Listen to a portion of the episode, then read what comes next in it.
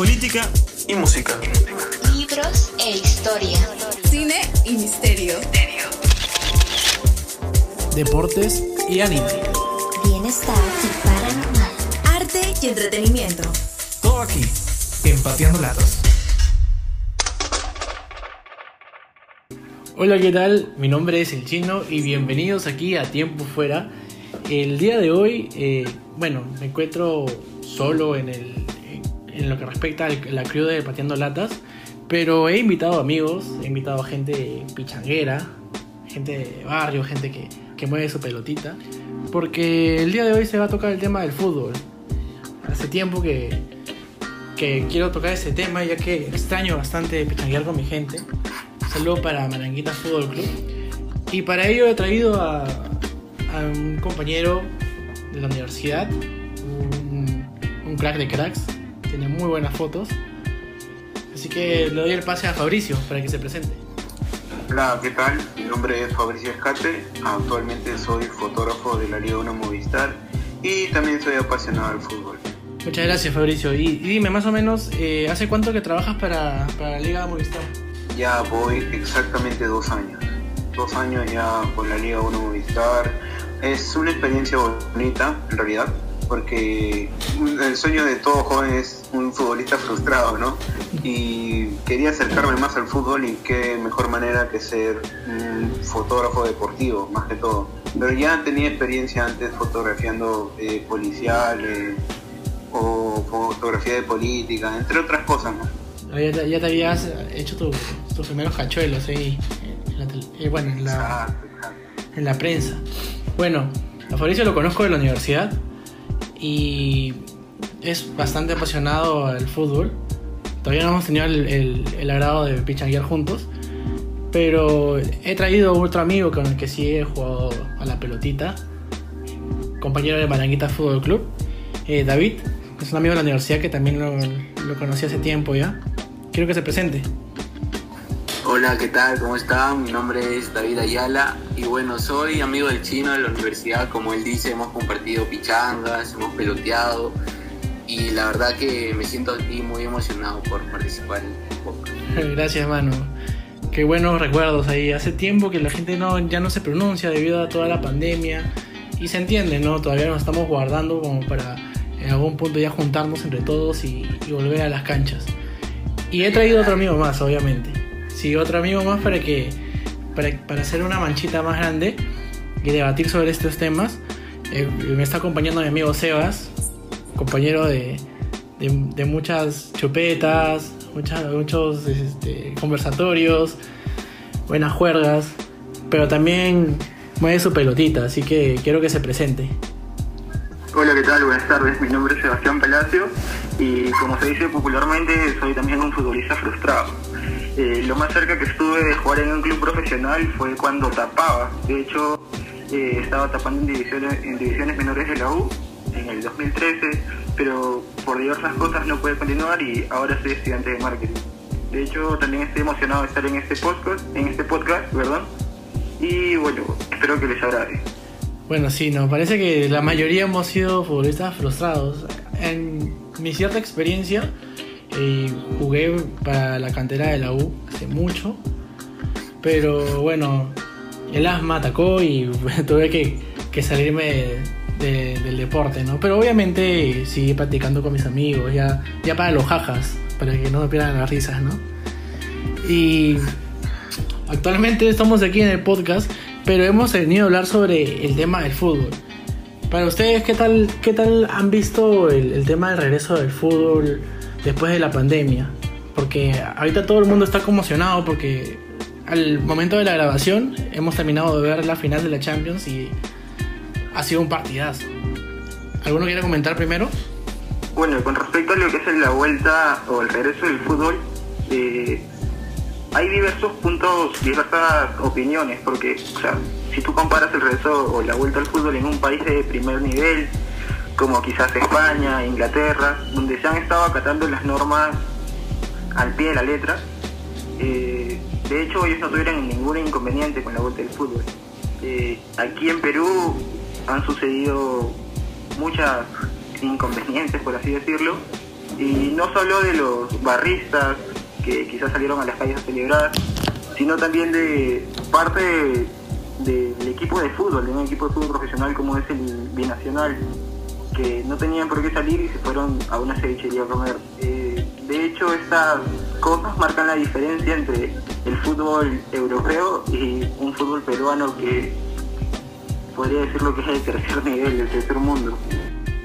Sí, en realidad hay, hay bastante de qué hablar sobre el tema del fútbol peruano. Lo vamos a dejar para una, para una última parte para entrar en debate. Pero quiero que me des más o menos tus apreciaciones sobre, por ejemplo, la final de la Champions o los partidos de la Europa League que han sido partidazos. Sí, eh, los partidos de la Europa League no los he visto, eh, he estado viendo así, siguiendo la Champions. Eh, con respecto al partido del Bayern contra el Barça, creo que nadie se esperaba un resultado muy feo. Quizás pudimos esperar bueno, que el Bayern gane porque fue un equipo muy compacto, jugaba muy bien en equipo, pero la paliza que le dieron al Barcelona fue totalmente... bueno, nadie lo esperaba. Y con respecto a esta final, eh, quedé, quedé sorprendido con el, con el juego que tiene el en realidad. Y bueno, con respecto al PSG, eh, esperaba más de Neymar. Me decepcionó el hoy. Sí, han anulado bien a Neymar y a Mbappé, de verdad. Bayern es un monstruo, así, y todos hemos quedado como que...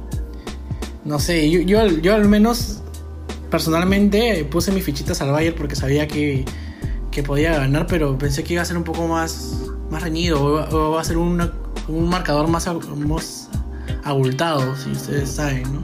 Porque quedó 1 a 0 y yo dije, uh, está cerrado el partido todo el primer tiempo.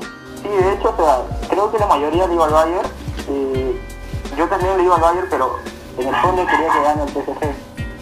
Eh, pero hubieron ciertos factores como quizás la, el plantel de que tiene el Bayern que es más experimentado que el PSG. Y creo que eso puede influenciar en el resultado. Si tú veías a Neymar estaba muy nervioso, Mbappé también estaba ansioso, que se perdió varias varias jugadas de gol, estaba frente al arco y solo pateaba al medio. Di María se perdió una también clara debajo del arco. Sí, de hecho estábamos conversando antes de empezar a grabar y David me, me comentaba que sí le iba al PSG y ta- también comentamos, ¿no? De que no sé por qué sacaron a Di María en ese momento. Bueno, a mí en lo personal me pareció un partidazo, como a todos creo. Creo que en la previa se veía que la gente tenía más, más como el Bayern lo, veía ganador, porque todo el mundo decía Bayern, Bayern venía de golear 8 a 2 al Barcelona, de tener 10 partidos invictos creo antes de la final. Es increíble lo que logró este Bayern en, en esta Champions. Pero si bien Bayern es un monstruo en el fútbol, el PSG tenía su arma secreta, que eran los jugadores muy buenos que tiene. Tienen una muy buena plantilla, que yo creo que el presidente gastó una millonada para traer a esos jugadores y justamente llevarse la Champions, ¿no? Como son Neymar, Mbappé, este, Di María, Draxler, el arquero Keylor Navas, muy buena plantilla tenía. Es por eso que el día de hoy yo pude ver un partido muy cerrado, ¿no? O sea, no que ninguno de los dos se tomó ventaja. En algún, momen- en algún momento este, era un ida y vuelta el partido. Era, estaba para cualquiera de los dos, pero el Bayern me pareció un justo campeón. Sí, de hecho en cierto momento yo, yo estaba pensando en blindar mi apuesta y, y, y poner mis fichas por el PSG porque de verdad pensé que se venía la volteada, pero ya igual ya está ya están bien cancelados. Tuvieron bastantes oportunidades y también Sí. la fallaron por los nervios tal vez. O, algunos también ya habían jugado Champions, una final de Champions, ¿no? Como el caso de Neymar, como el caso de mismo Di María en Real Madrid, pero igual se sienten los nervios de, de estar ahí, ¿no? En una final. De hecho sí, ¿no? ¿Tú, tú qué opinas, Fabricio? Cuéntanos. Yo creo que el Bayern armó una idea, una idea de juego con los jugadores que tenía, cosa que no, no intentaba buscar figuras, sino que sea un trabajo en equipo y se ha notado durante todo el trayecto de la Champions, en fase de grupos goleada, en octavos goleada, cuartos goleada, semis, semi goleada, excepto la final, que no, que, que sí el PSG estudió al, al Bayern y el Bayern hizo lo mismo y neutralizó a sus dos estrellas del PSG y no pudo hacer mucho, ¿no? Y fue neutralizado más que todo. Aún ahí te das cuenta que más que por nombres o estrellas se gana por un trabajo colectivo. Que es bastante de lo que le falta al fútbol peruano, de hecho. Creo que ese trabajo en colectivo, más al fútbol peruano, a los equipos del fútbol peruano, porque en sí el fútbol peruano hizo un trabajo igual y por eso creo que logramos clasificar al mundial, si es que no me equivoco. Sí, de hecho, la selección es un punto aparte en lo que respecta a, la- a los clubes, ¿no? Porque si te das cuenta, siempre en Libertadores o en Sudamericana estamos dando pena. Pero también influye también mucho lo- los equipos sudamericanos, ya sea por parte de Perú o por parte de otros países. El fútbol sudamericano se caracteriza más que todo por ser este picante, por ver a alguien que resalte, que haga ese, se le podría decir magia o sea el crack del equipo. Sí, siempre va en torno a la picardía, a la, a la travesura, al, al juego jodido, ¿no? Y que uno de ellos esté ahí resaltando entre todos para que el equipo juegue alrededor de ellos. Creo que eso es parte de- de- del fútbol sudamericano, eso sí tienes razón. Sí, lo que ustedes decían, eh, la picardía que, es- que, nos caracteriza, que nos caracteriza el fútbol sudamericano. Eh, de hecho, los jugadores de la selección peruana y los jugadores del fútbol nacional están popularizando también la palabra chocolatito. Claro, explícale más o menos a la gente que no sabe sobre este tema a qué se refieren, para que los ilustres. Claro, eh, bueno, el chocolatito, por así decirlo. eh, por ejemplo, vi una publicación de Pacheco, este jugador que estaba en el cristal, donde le hizo una. Bueno, hizo una jugada, o sea, una, una muy buena jugada, un drible, y posteó eh, aquí metiéndole chocolatito. Es como decir, Claro, su regalito. eh, aquí me estoy burlando del rival. Sí, sí, dejándole el rival al rival, bailarle. Claro, es, poco, eso es parte de, de la gente que ha crecido jugando fútbol en su barrio, pues, ¿no? Que siempre ha sido así, yo creo. Creo que ahí, ahí han aprendido todos.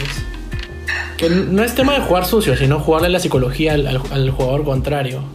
Sí, como burlarte del rival. Claro, joderlo psicológicamente como para poder afectar su juego. Ese es, un clásico, creo. No tenemos un juego tan limpio como el europeo, pero sí tenemos un tenemos nuestras tácticas. Ahora, ya hablando más de la, del- de la escena local, Fabricio, tú que has estado más de cerca ahí, coméntanos cómo ha sido el regreso del fútbol peruano, de la liga. Mm, La verdad es que sí se notó bastante lo que es el físico en los jugadores, más que todo de equipo de Lima, porque lo de provincia sí, sí han venido, se podría decir, con un buen rendimiento físico. Y si no me equivoco, he estado en el partido de Cristiano, en el de Ground, pero el que más me sorprendió fue Ayacucho. Ayacucho Fútbol Club, para que salió al principio el equipo de Yokohama le comienza ganando 1 a 0. Fue porque salió muy descuidado le- o muy confiado salió Ayacucho y después poco comenzaron a jugar al toque, al grupo colectivo y así fue donde se lo voltea. Y, creo que lo que es equipo de provincia que he notado mucho son los que se han mantenido con el físico. En el caso de Alianza y de la U, sí les ha jugado una mala pasada el tema de los viajes, de sus jugadores del extranjero. Y porque se han descuidado, se decir, con la comida, han no estado haciendo muchos ejercicios y les ha jugado mucho contra. Más que todo la disciplina. Sí, de hecho creo que el tema de que no se haya entrenado durante todo este tiempo ha afectado a muchos de los jugadores y sobre todo porque algunos de ellos no han podido tener sus citas con los nutricionistas, que es muy importante.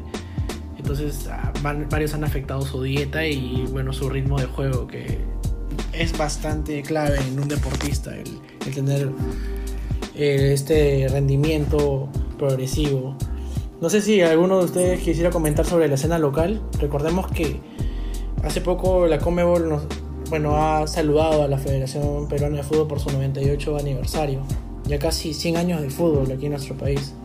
Sí, bueno, este, hablando del fútbol peruano, actualmente nos encontramos en una situación como que un poco complicada, porque como bien este, lo dijeron en- hace un momento, el fútbol, el fútbol peruano no es como el fútbol extranjero, y muchas veces es- eso nos puede pasar factura, ya que, por ejemplo, hay responsabilidades de jugadores. No sé si recuerden ustedes que hace poco hubo un escándalo por el jugador Ray Sandoval, jugador que era del Sporting Cristal, y, y lo encontraron, ¿no? Yendo a, a- de madrugada, en pleno toque de queda, a la casa de su ex enamorada y tuvo ahí como que un- una pelea, una gresca y, y fue separado del equipo. Cosa que, o sea, quiera o no, perjudica a todo el fútbol peruano, ya que imagínense que el jugador hubiera contagiado en, en ese momento y hubiera llegado al club como si nada y hubiera contagiado al resto de jugadores. Y así se hace una cadena, una cadena hasta llegar a, a mucha más gente, ¿no? Sí, de hecho, el, el tema de la disciplina es un tema bastante recurrente en varios futbolistas peruanos. O sea, de pensar en, en las promesas que quedaron muy, muy, muy cerca de, de- de consagrarse por culpa de su disciplina. Tenemos casos claves como los de Manco, jugadores top que, que en sus juveniles eran unos cracks y fueron nombrados como los mejores jugadores de sus torneos, muy por encima de actuales estrellas, ¿no? Claro, ganándole a James Rodríguez, me acuerdo de esa Copa América, creo, en la cual fue escogido mejor, mejor jugador sobre James Rodríguez, que ahora es una estrella mundial. Y bueno, Manco se, se quedó tocado, ¿no? Gran promesa que quedó ahí a- abajo de todo, ¿no? ¿Tú, ¿Tú tienes algo que opinar, Seba, sobre el, sobre el caso del fútbol? Sí, de hecho, eh, bueno, con respecto a lo que es la disciplina, siempre nos ha pasado factura. Y como dices, bueno, el caso más recordado es disciplina. Si tú sigues sin disciplina en el fútbol peruano, te acuerdas de Manco. Sí. Eh, O el golf. Sí, de hecho, ah, sí, donde estaban muchos, muchos seleccionados peruanos. Eh, de igual manera, Manco por disciplinado no llegó lejos. Eh, incluso fue mejor que James en los sudamericanos sub-17, creo que fue. Eh, de igual manera, también apoyando lo que decía Fabricio sobre el regreso del fútbol peruano y la condición física de los jugadores. Creo que también algo que le ha pasado factura a los equipos de Lima ha sido, bueno, si me enfoco en lo que es Universitario de Deportes, el no poder entrenar en sus sedes. Eh, todos saben que tiene problemas de admini- eh, la administración y han estado entrenando de un desde un establecimiento a otro. Por ejemplo, no entrenaban donde usualmente era Campomar, sino entrenaban en el club palestino, donde alquilaban sedes. Los mismos jugadores decían que no se encontraban cómodos. Ahora último están entrenando en el club de Playa San Agustín, si no me equivoco. Y esto es algo que también le puede pasar factura a los jugadores eh, con respecto al físico. Por ejemplo, Jonathan Dos Santos, que venía, bueno, que es un goleador, venía en racha, se lesionó y ahora, como pudimos ver en el partido de la U contra Cantolao, no había un 9, no había un goleador. O sea, eso, lo que es la condición física, sí afecta mucho a los. De hecho, sí, este tema es de la deuda que tiene la U es desde hace muchos años y, parece que no hubiera solución porque se está arrastrando hace mucho tiempo. Hace poco se creó en Instagram, creo también una campaña, no sé si la habrán visto, que es este, Embajador Crema, donde algunos referentes de- del equipo están intentando de alguna u otra manera recaudar fondos con, la ayuda de los hinchas para solventar esas deudas. ¿no? Pero bueno, de, de a poco se puede hacer algo, pero vamos a ver qué tal funciona eso. Bueno, sí, en este caso yo quería comentarles que, que el tema de, de la U ha sido bastante polémico durante su aniversario, ya que se presentaron fuegos artificiales y muchos de ellos para algunos fue como irresponsable o, o para otros fue como un tema de celebración. Yo no sé qué, qué, qué opinión tengan ustedes al respecto, quería, quería escucharlos porque yo sé que algunos tienen su corazoncito crema y otro, uno que otro tiene su, su corazón blanco y azul, así que quería que, que ustedes me digan en, su- en un debate interno qué, qué opinión tienen sobre el tema. Sí, eh, bueno, con respecto a lo que sería el aniversario de la U eh, y los, los juegos pirotécnicos que, que alumbraron todo Lima el 7 de agosto a las 12, bueno, a las 00 horas, para mí es un tema, lo que pasa es que el fútbol peruano es muy pasional, tanto hinchas como de Alianza, la U, hasta Cristal o Boys, despiertan esa emoción, despiertan esa pasión que hacen que sus hinchas se organicen y puedan de alguna u otra forma intentar celebrar su, aniversario. Eh, esto también demostró lo unidos que pueden ser algunas veces, pero tenemos que llevarlo de una buena forma. Por ejemplo, o sea, para mí lo de los juegos pirotécnicos no estuvo mal. Lo que sí estuvo mal para mí fue que el- en el momento del partido fueran muchos muchos, hinchas a, a las afueras del estadio y empiecen a celebrar, a aglomerarse, cosa que es totalmente irresponsable ya que estamos en medio de una pandemia y pueden haber muchos contagiados, o sea, o sea, se forma un foco infeccioso. Bueno, la federación tomó la decisión de suspender el fútbol peruano por una semana y espero que hayan aprendido, la verdad. Sí, de hecho creo que eh, el bas- bastante perjudicado estuvo Fabricio porque yo vi que comentó muchas cosas debido a que él vive de esto, es su chamba y es su, pasión, ¿no? Quería que nos comente su opinión sobre el tema. Al principio estaba emocionado porque iba a volver el fútbol. Pero después del tema que pasó con los hinchas, este, se tuvo que cancelar. Pero mira, mi punto de vista es el siguiente. Eh, los equipos de provincia se venían este, contagiando masivamente sus jugadores, su plantel, todo su comando. Y lo de los hinchas fue la cerecita del pastel para que se suspendiera el fútbol. Y lo que hizo la federación en suspender estuvo bien, porque ya se podría se seguía la fecha y Alianza jugaba domingo. Y era otra cantaleta. Si no eran los hinchas de la U, eran los hinchas de Alianza. Cualquiera de esos hinchas, de esa hinchada mejor dicho, iban a ocasionar que se suspenda. Y esto de la suspensión vino bien porque fue como que un susto para que tomáramos conciencia de que estamos haciendo las cosas mal, ¿no? Y que debíamos alentar de casa y de ahí salir toda una campaña y todo eso de los jugadores de la selección, de los equipos de, de provincia, de Palima y todo eso. Y a mi parecer solamente fue como que un susto para, lo- para la hinchada más que todo. Pero sí, lo de los hinchas de la U me pareció una re- irresponsabilidad por el tema de que no respetaron las normas pero también se entiende por su aniversario y como decía Sebastián, que somos muy pasionales con el tema del fútbol, ¿no? Como todo sudamericano, más los argentinos creo yo. Y bueno, tampoco no justifico, pero la cosa es que ya volvió el fútbol, ¿no? Y tenemos que respetar ahora las normas que nos han dado a la hinchada para que esto el fútbol peruano pueda seguir creciendo ¿no? y poder este, llegar aunque sea a semifinales o a la final de la Libertadores, sea el equipo que sea, que represente el Perú más que todo. Sí, Sí. claro, de hecho estoy de acuerdo contigo y la federación hizo bien en suspender el fútbol peruano y ajustarnos, por así decirlo, a los hinchas. Pero también hay que tener algo claro, que también hubo una irresponsabilidad por parte de, de la federación, porque si sabemos que somos un país eh, futbolero, por así decirlo, que somos muy pasionales en el fútbol, eh, no sé a quién se le ocurre programar en, en el día del aniversario de la U un partido de fútbol en plena pandemia. O sea, si quizás lo ponían en otra en otra fecha, probablemente no hubiera pasado esto, que la gente salga a celebrar a las calles. Claro, porque imagínense que con tan solo el hecho de que el fútbol hubiera vuelto y con un partido de la U, la gente ya estaba emocionada. Entonces imagínense sumarle a eso que sea el aniversario del equipo y que esté jugando el mismo día, iba a ser un boom. Eso ya está anunciado, por decirlo así, un poco anunciado.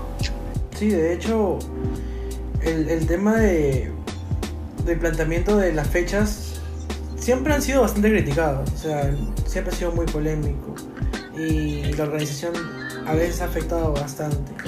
No se justifica, de hecho, porque ese, ese banderolazo no debió haberse suscitado. También he visto que gente de Alianza ha hecho banderolazos durante esta época de pandemia, o gente de cristal también. Pero justo caía con, con que se había pasado lo de los juegos artificiales y, creo que fue bastante imprudente por parte de algunos hinchas haber hecho eso, porque creo que mancillaron el honor de su, de su club. Por unos pocos se mancha todo una, una hinchada que quería ver tranquilo un partido sin escándalos, que quería ver no solo este partido, sino las demás fechas en ese tiempo. Ahora ya se realizaron los partidos, pero bueno, en ese entonces, eso fue como dijeron en antes, un susto. Y bueno, esperemos que no se vuelva a repetir. ¿no? Sí, y yo en realidad justo rescato bastante algo que hizo... Bueno, en realidad rescato algo que hizo eh, Alianza, que recuerdo que eh, creó una sala de Zoom para poder alentar a, a su equipo, entonces creo que esa fue una muy buena medida que se tomó, que he visto que varios, varios clubes en otros países han tomado, y creo que debería seguirse, tal vez implementarse más el, el tema de la tecnología, porque es lo que nos ha acercado a nosotros como personas hacia otras durante esta pandemia. No sé si escucharon sobre la noticia. Eh, la verdad, yo no escuché sobre la noticia, no tengo interpreta eso de que había una reunión Zoom en los partidos para que puedan alistar. Eh, lo que sí he estado viendo era, bueno, la está vendiendo entradas virtuales donde grabas un video y lo reproducen en el campino de los jugadores antes de que salgan a la cancha para hacer alguna forma alentarlos, que salgan motivados a jugar. Claro, es bastante motivante, creo, para algunos jugadores, porque imagino que jugar en un partido donde no hay público, es como que no hay motivación, esa, ese sentimiento de, de ver gente alentándote y, que siga jugando. Cuando ya no tienes, no tienes más fuerzas y, ves a la gente que te sigue alentando, es un sentimiento de querer seguir dando todo, ¿no? Ya, al menos no he sido un futbolista profesional, pero pero me han contado algunos amigos que sí han jugado profesionalmente que es que es algo bastante motivante y escuchar al menos en los camerinos en el entretiempo debe ser de ayuda. Mm, Les quería comentar sobre el tema de que algunos, algunas personas se han estado juntando para hacer pichangas ilegalmente, cosa que no, no, está, no está bien, pero o sea, igual todos extrañamos hacer deporte. ¿Cuándo creen que ya se pueda pichanguear? Por, algún- por ahí escuché que en octubre más o menos ya se podía regresar a las canchas del barrio. Mira, como lo vemos ahora con esto de la fiesta, que no ni siquiera respetamos los domingos y todo eso, con esto del, que vuelvan las pichanguitas en los barrios en los campos, sí, sí puede volver, pero va a ser mu- mucha responsabilidad y los contagiados pueden aumentar y los muertos también, ¿no? Más que todo, somos, se podría decir, un poco ignorantes en ese aspecto porque a veces ni siquiera tomamos las medidas. Es cierto, o sea, hay- falta mucho para que, para que la gente peruana aprenda. O sea, ¿cuánta gente tiene que morir para que la gente entienda, no? O, o capaz tiene que morir un familiar para que se pueda tomar conciencia, ¿no? Sí, es cierto, es bastante terrible. Pero sí, sí veo bien difícil que pueda volver la pichanguita hasta el próximo año. Y si vuelve en octubre, va a pasar, ¿no? Porque una vez hasta me invitaron a jugar en un campo donde un señor alquilaba, pero discretamente, pues pero era todo cerrado. ¿Y fuiste?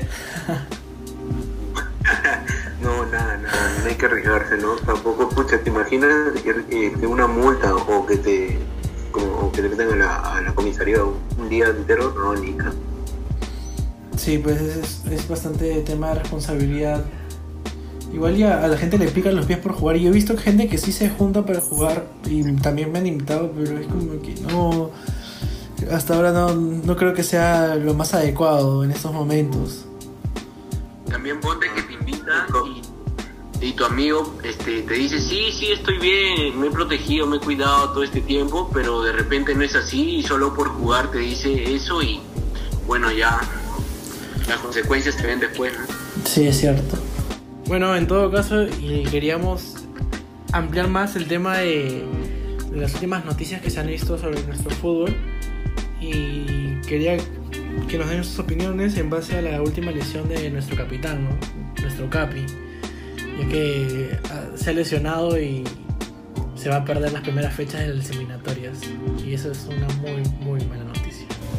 Y ahora con esto de, bueno, ya salió exitoso de su operación, pero va a seguir repara, eh, no sé quién, no sé quizás quién puede hacer un buen reemplazo para Guerrero, porque el tema de Rusia, eh, lamentablemente no es el prototipo, o no tiene el prototipo que tiene Guerrero, ya que eh, si te das cuenta la selección juega para Guerrero, tú le das el mismo juego o metes titular a Rusia en un partido donde debería estar Guerrero, no te vas a ganar ni una. Tendría, Gareca tendría que buscar un, Un 9. una táctica de cómo se complementa el equipo con Rusia. Un acompañante, un otro nueve, segundo nueve. Pero si- no sé si se acuerdan cuando Perú jugó con Brasil ahí en Estados Unidos, probamos otro, otro tipo de juego. Más, se podría decir, un poco más metidos atrás, saliendo todos en conjunto y el gol llegó de pelota parada más que todo por Abraham. Podemos jugar así, si es que en casa donde está Guerrero, buscar pelotas paradas.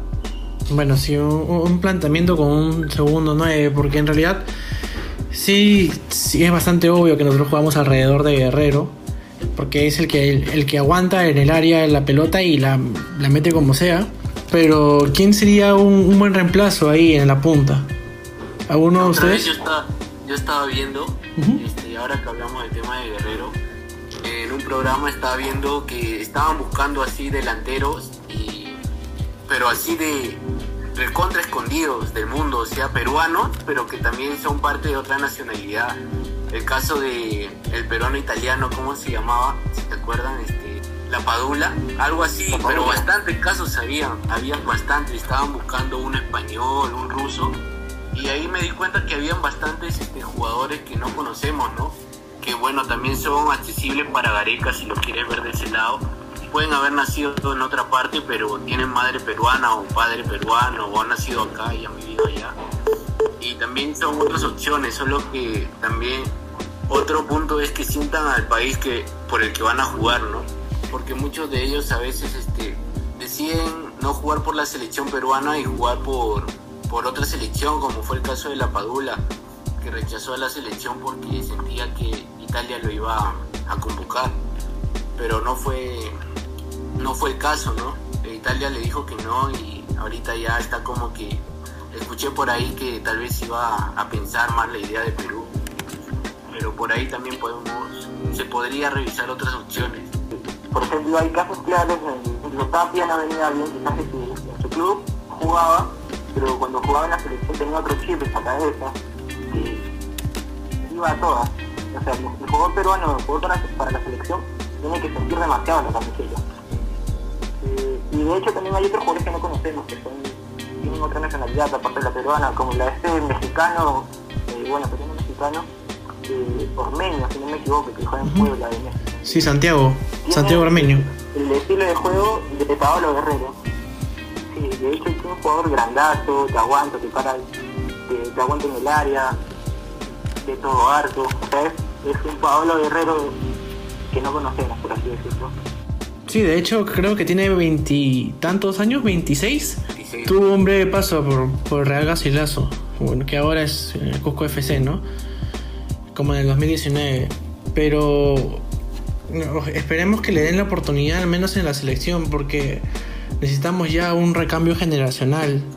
Ya no, ya no está Pizarro, Guerrero está lesionado, La Foquita. Ustedes saben ya que, que se ha habido bastante truncado el tema de, del recambio por, el, por la argolla, ¿no? Hasta hace poco que hubo con, con el recambio de Gareca, hasta antes de eso era, había bastante argolla en el fútbol peruano. Jugadores como, como Penny o como Reboredo estaban en la selección sin siquiera haberse ganado un puesto debido a que tenían contactos o eran amigos de, de jugadores claves en la selección. ¿Ustedes tienen algo que opinar sobre la argolla del fútbol peruano? Porque es un tema bastante amplio. En realidad sí, sí creo que hay argolla en la selección porque no, como que se alzaron más cuando clasificaron al mundial. Y es como que más que Gareca puede elegir, por ejemplo, convocar a otros delanteros, es la aceptación que tenga de los jugadores, se puede decir como Advíncula, Carrillo, Farfán, Gales, eh, todos ellos de ahí, Renato Tapia. Zambrano, Abraham, acepten al jugador que viene, ¿no? Y que quiera, se podría decir, progresar con ellos. Pero si no se lo permiten, ya no puede ser más el Sí, jugador que hecho, tomar la Se ha opción. hecho un grupo cerrado. Ajá, y no se puede, se podría decir, jugar así o ver a un Perú mejor en la parte de la selección si es que se sigue viendo esa argolla, ¿no? Es imposible, no podemos mejorar como selección si que vamos a seguir dependiendo de Guerrero. Si vamos a regresar como hace hasta hace unos años, donde gracias a la argolla por mucho tiempo estuvimos fuera de los grandes escenarios del fútbol mundial. ¿no? Ahora último con los cambios que, que había hecho Gareca hace cuatro años por ahí. Me acuerdo muy bien del partido contra Venezuela en las eliminatorias que jugamos acá en Lima, que ese fue un partido más o menos donde empezó el cambio, cuando cambiaron a Vargas y a Farfán creo, en, los últimos minutos entraron Raúl Ruiz Díaz y el Oreja Flores.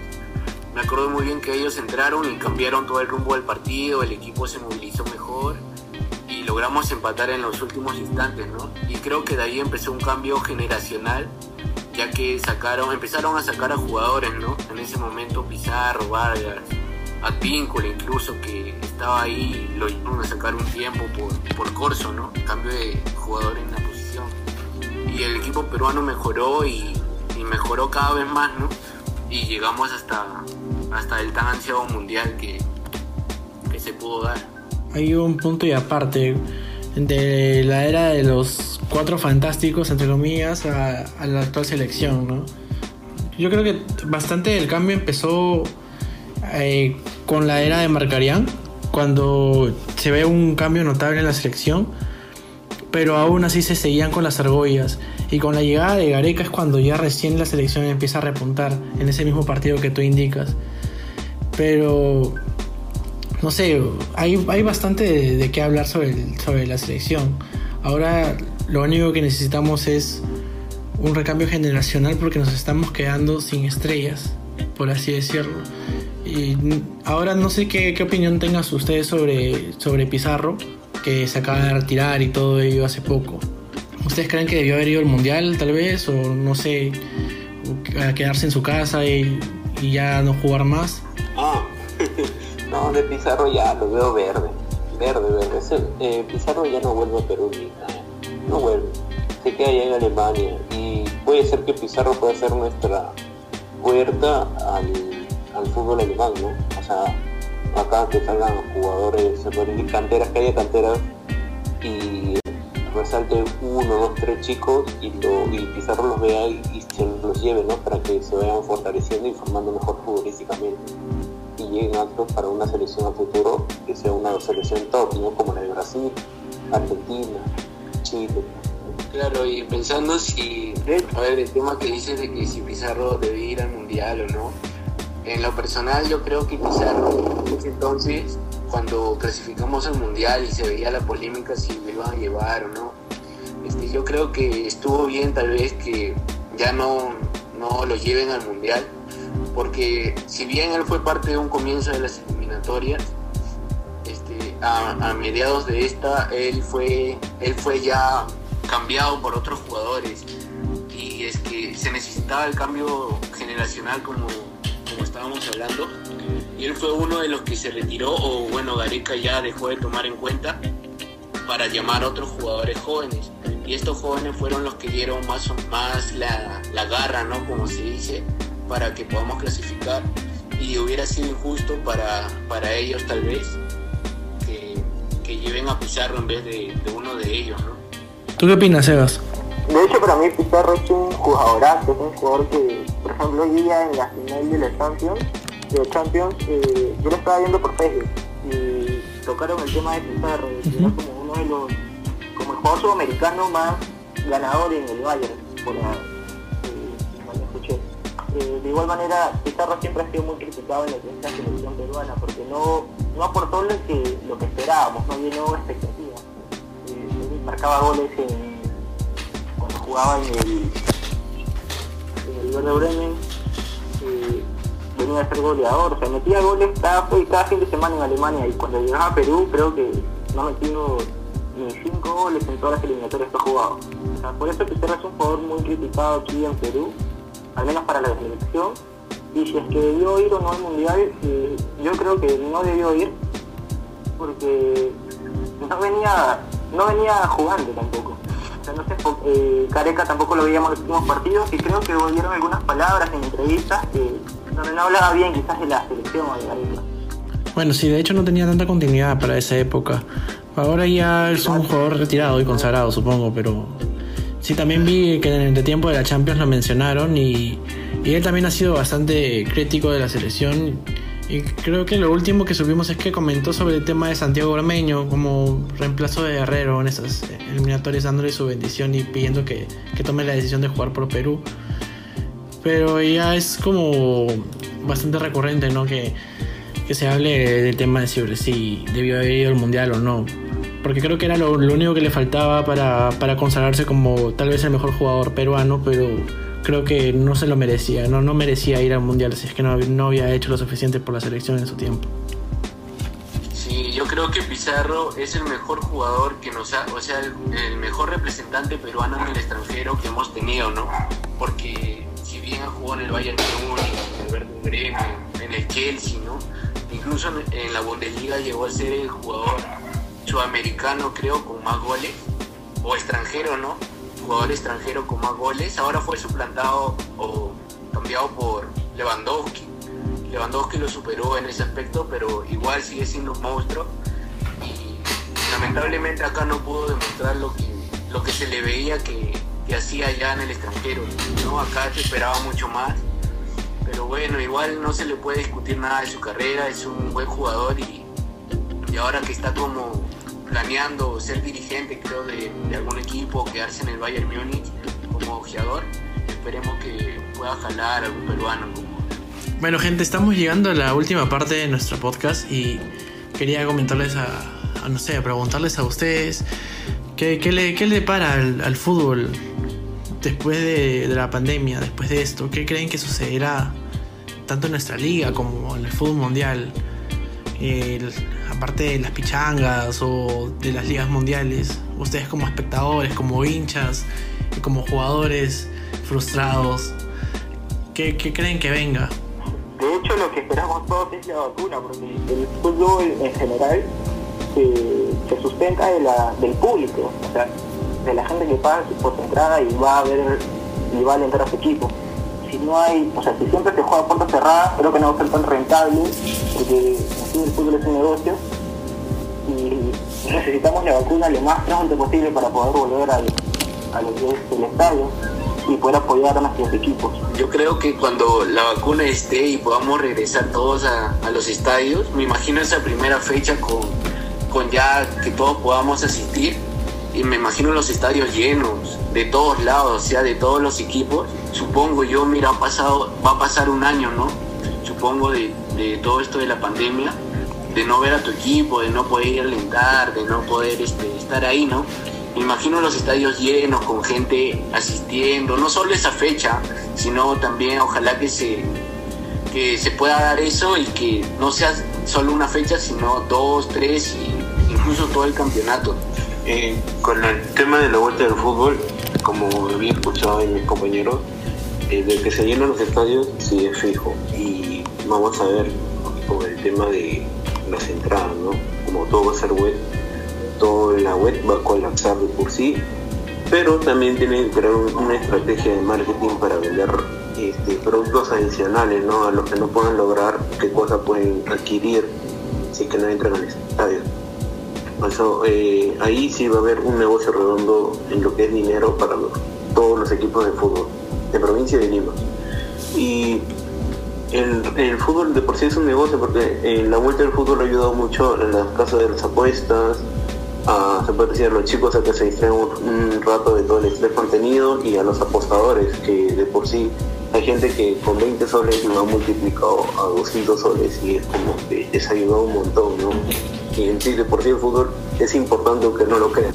Sí, de hecho, el tema de las apuestas también es, es, es bastante polémico. Yo también apuesto, de hecho, recién estoy eh, empezando a apostar. No, no apuesto tan fuerte porque sé que hay gente que apuesta su pensión de la universidad. Tengo amigos que lo hacen, que apuestan sus mil soles o sus dos mil, metiéndole riñón al, equipo ganador para duplicar su dinero, tal vez. Pero yo recién he empezado con 30 luquitas y ya estoy avanzando, ya tengo mis 100 soles que he ganado. Con, con el partido del Inter de Sevilla, eso me dio bastante plata.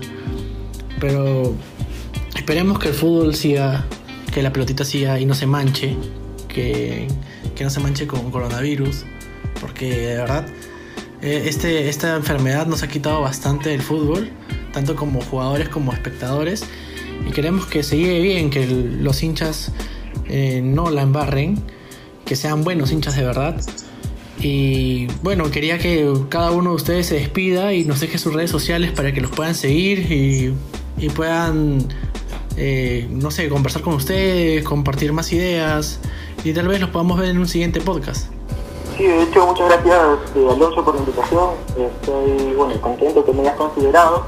Eh, de igual manera me pueden seguir en mis redes sociales, bueno, en Instagram como spalacios.07 y bueno, podemos hablar de diversos temas. Bueno, igualmente yo te agradezco por la oportunidad de participar en tu podcast. Ha sido una muy buena experiencia. También les invito a seguirme si desean en David Ayala, en Instagram como David Ayala 2327 y podemos hablar de lo que ustedes deseen, cualquier cosa. Bueno, este, nada más chicos, síganme en mi cuenta de Instagram como Fabricio Escate, en Twitter también. Y sigan la página de Chalaca, ahí también suben las fotos mías y listo, ¿no? que le den like a mi foto y si pueden compartir, sería genial. Ok, muchísimas gracias chicos por, por asistir y por escucharnos. Y nos vemos en una siguiente oportunidad. Muchas gracias.